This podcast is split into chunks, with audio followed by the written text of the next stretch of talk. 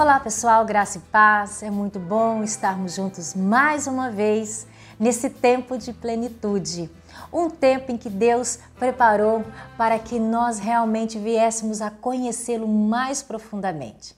Mês de outubro, mês da reforma protestante, dia 31, nós não comemoramos o Halloween, nenhum outro tipo de festa mas nós comemoramos a Reforma Protestante, um momento muito especial na qual um homem chamado Martim Lutero, como nós já estamos conversando há alguns dias, se levantou para fazer toda a diferença, resgatando princípios da palavra do Senhor, resgatando realmente as escrituras, trazendo de volta ao povo a fé em Cristo Jesus. E nós estamos comentando, nós estamos conversando, nós estamos falando nesse mês sobre essa reforma e os pilares dessa reforma. Cinco pilares que sustentam a reforma protestante. A reforma protestante é o resgate, o, o trazer de volta aquilo que havia se perdido. Um tempo de trevas pairou sobre a igreja, sobre o povo. Esse homem chamado Martim Lutero se levanta e faz toda a diferença. Nós estamos falando aqui sobre a reforma para que você também entenda. Assim como Martim Lutero se levantou, Deus também tem chamado você hoje. 1517 ele chamou Martim Lutero e depois foi chamando outras pessoas. E hoje Nesse ano, século 21, 2020, Deus tem chamado a mim, tem chamado a você para também nos levantarmos e fazermos a diferença no que o Senhor tem te chamado. Você tem respondido de qual forma? Senhor, eis-me aqui como Isaías, eis-me aqui como Martim Lutero, como Jeremias, como Moisés, como Paulo, e realmente cumprido a sua missão sobre a terra, aquilo que Deus te chamou, ou você tem transferido para as outras pessoas a sua missão. Muitas vezes Deus nos chama para fazer algo e nós nos calamos, não nos levantamos.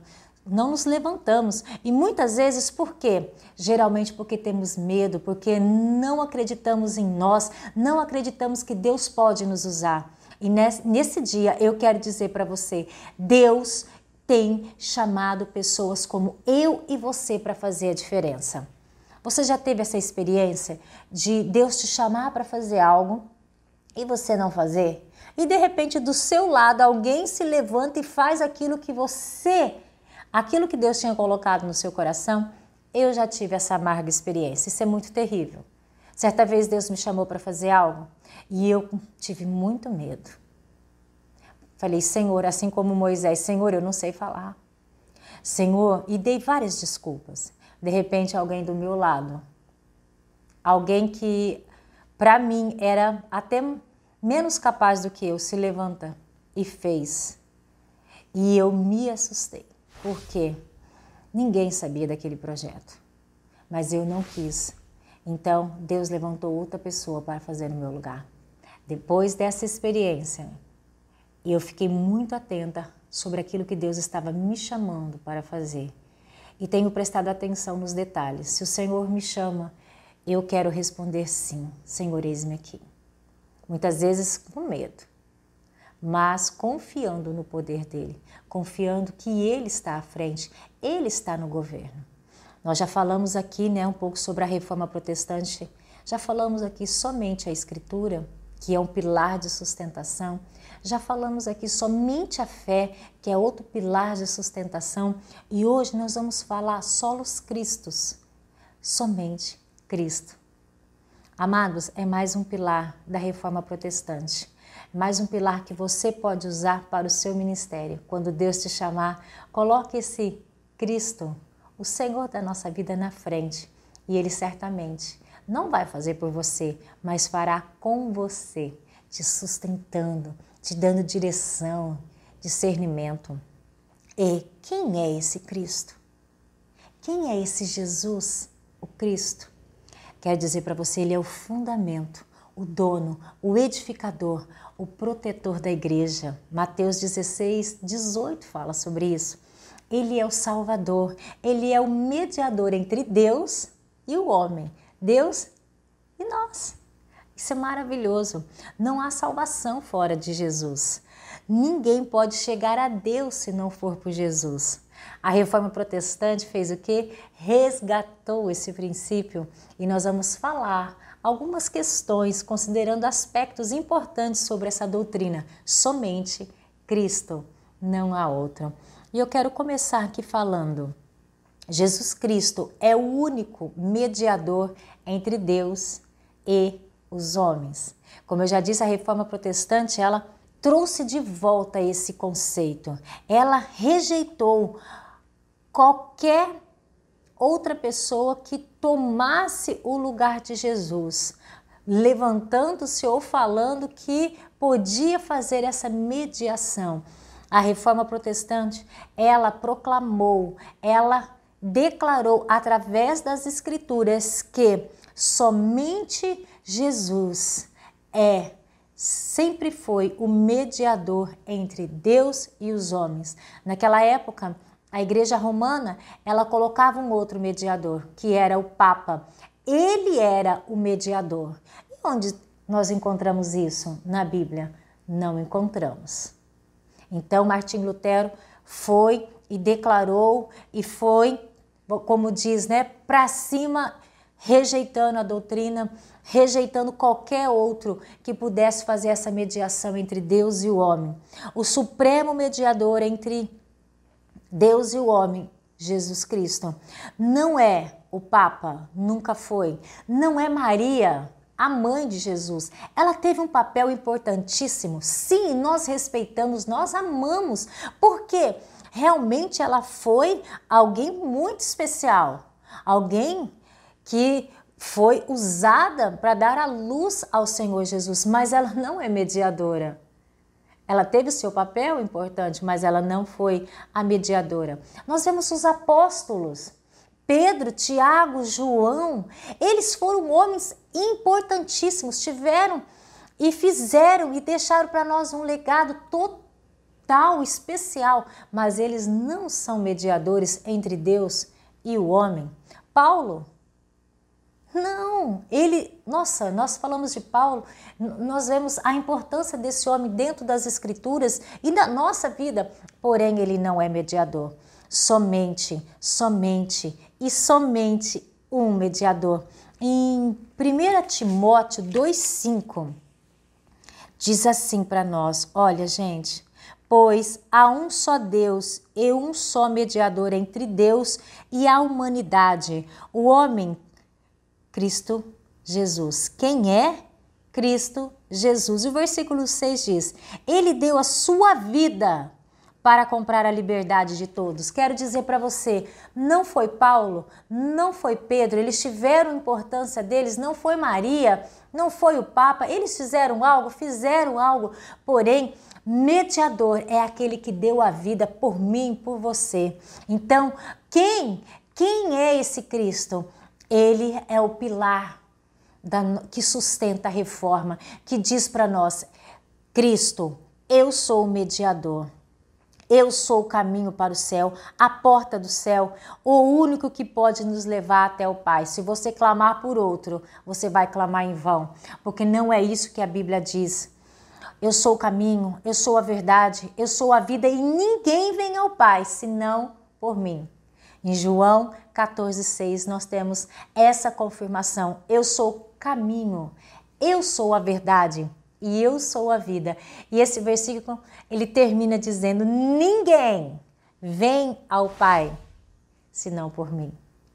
Isso é maravilhoso. Outro complemento desse tema tão importante, um outro aspecto sobre esse tema. Jesus Cristo é o cabeça da igreja. Jesus Cristo é o dono da igreja. Ele mesmo disse: Eu edificarei a minha igreja, em Mateus 16, 18. Ele é bom, ele é grande, ele é supremo e ele é o pastor da igreja. Ele deu a vida por ela.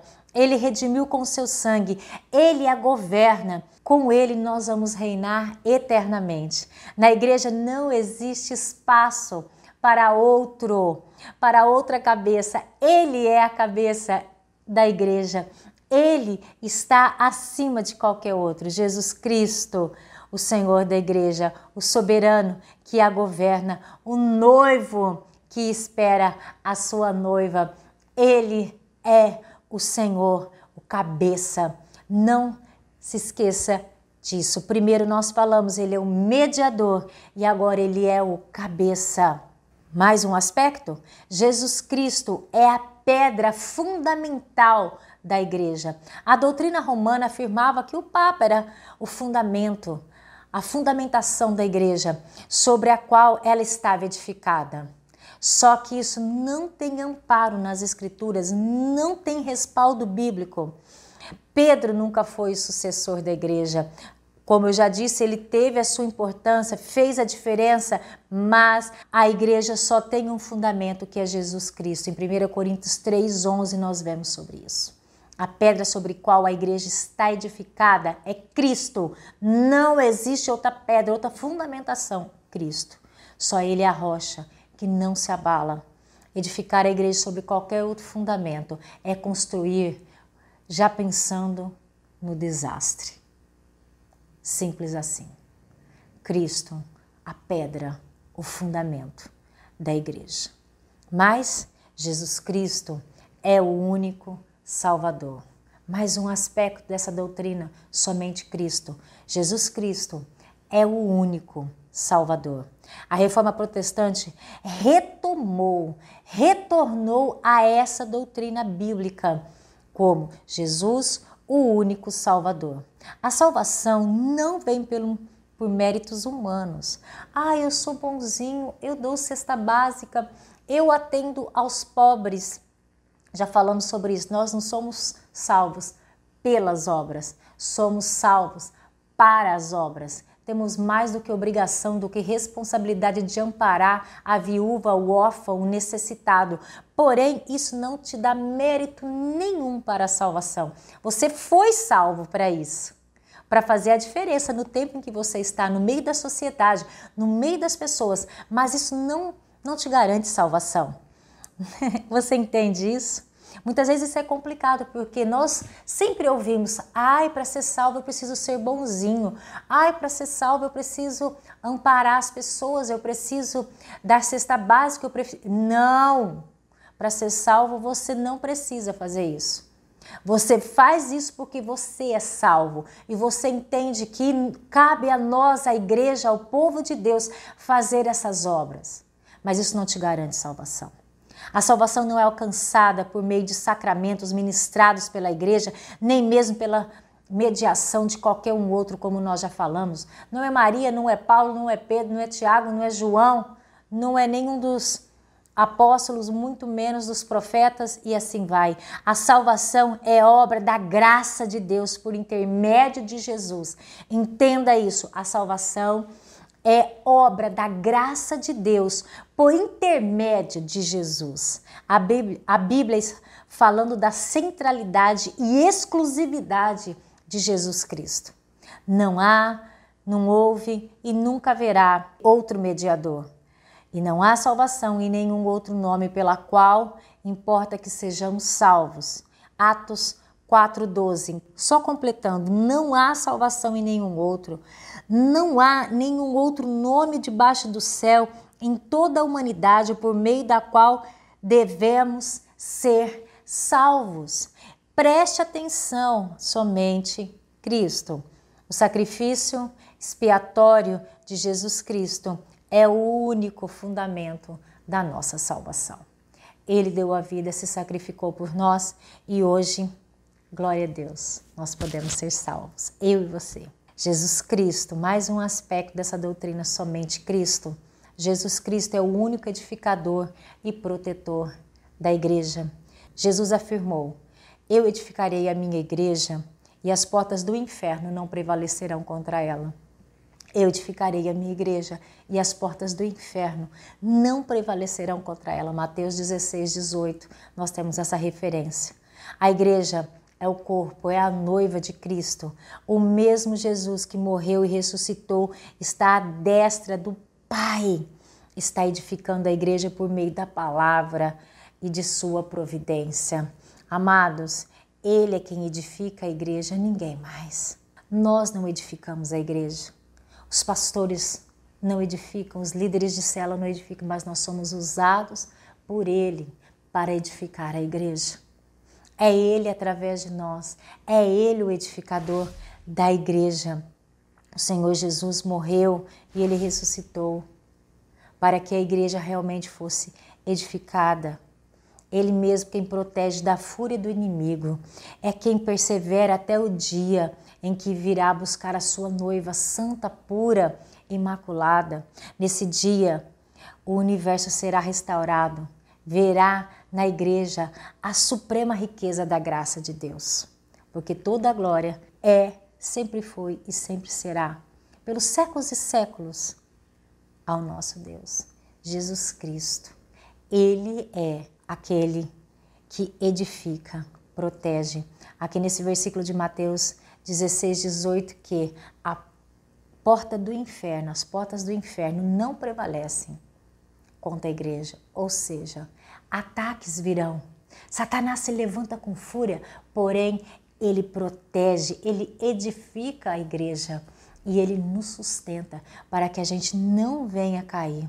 Ele é o nosso Deus, ele é o Senhor, ele é o Todo-Poderoso. Lembrando então, Jesus Cristo é a pedra fundamental. Jesus Cristo é o cabeça. Jesus Cristo é o único mediador entre Deus e o homem. Jesus Cristo é o Salvador. Jesus Cristo é o edificador e protetor da igreja. Somente Cristo. Muitas vezes eu não quero aqui denegrir igrejas e imagens de ninguém, porém a Bíblia, a palavra do Senhor, nos revela que não há outro. Se o seu coração, se o seu pensamento, se a sua vida tem um outro mediador, eu quero te dizer, à luz da palavra de Deus, isso não existe. Você precisa voltar aos princípios da palavra que nos resgata e diz para nós: somente a Escritura. Abra a sua Bíblia e deixa essa palavra se revelar a você. Nós já falamos somente a Escritura, deixa ela se revelar a você e você vai ter a convicção, a certeza que somente Cristo é o mediador. De Gênesis a Apocalipse, nós vemos isso. Desde Gênesis, quem vai pisar a cabeça da serpente? Nascerá o menino que fará isso, e ele já nasceu. Ele já deu a sua vida por mim e por você e ele voltará para buscar a sua igreja. Esteja preparado, não há outro. Ele é o Senhor. Esteja preparado, vou repetir, não há outro. Que esse pilar sustente a sua vida, sustente o seu coração, sustente a sua família. Se você não pregou, se você ainda não falou de Jesus, o tempo é hoje, a hora é agora.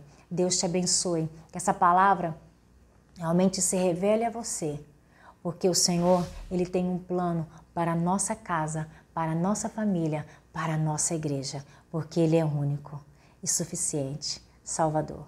Deus te abençoe, que realmente possa ser um tempo de plenitude na sua vida. Tempo de nós sairmos e nos libertarmos e vivermos os princípios da palavra do Senhor. Não somente ouça, mas pratique. Cristo, o Senhor. Deus te abençoe.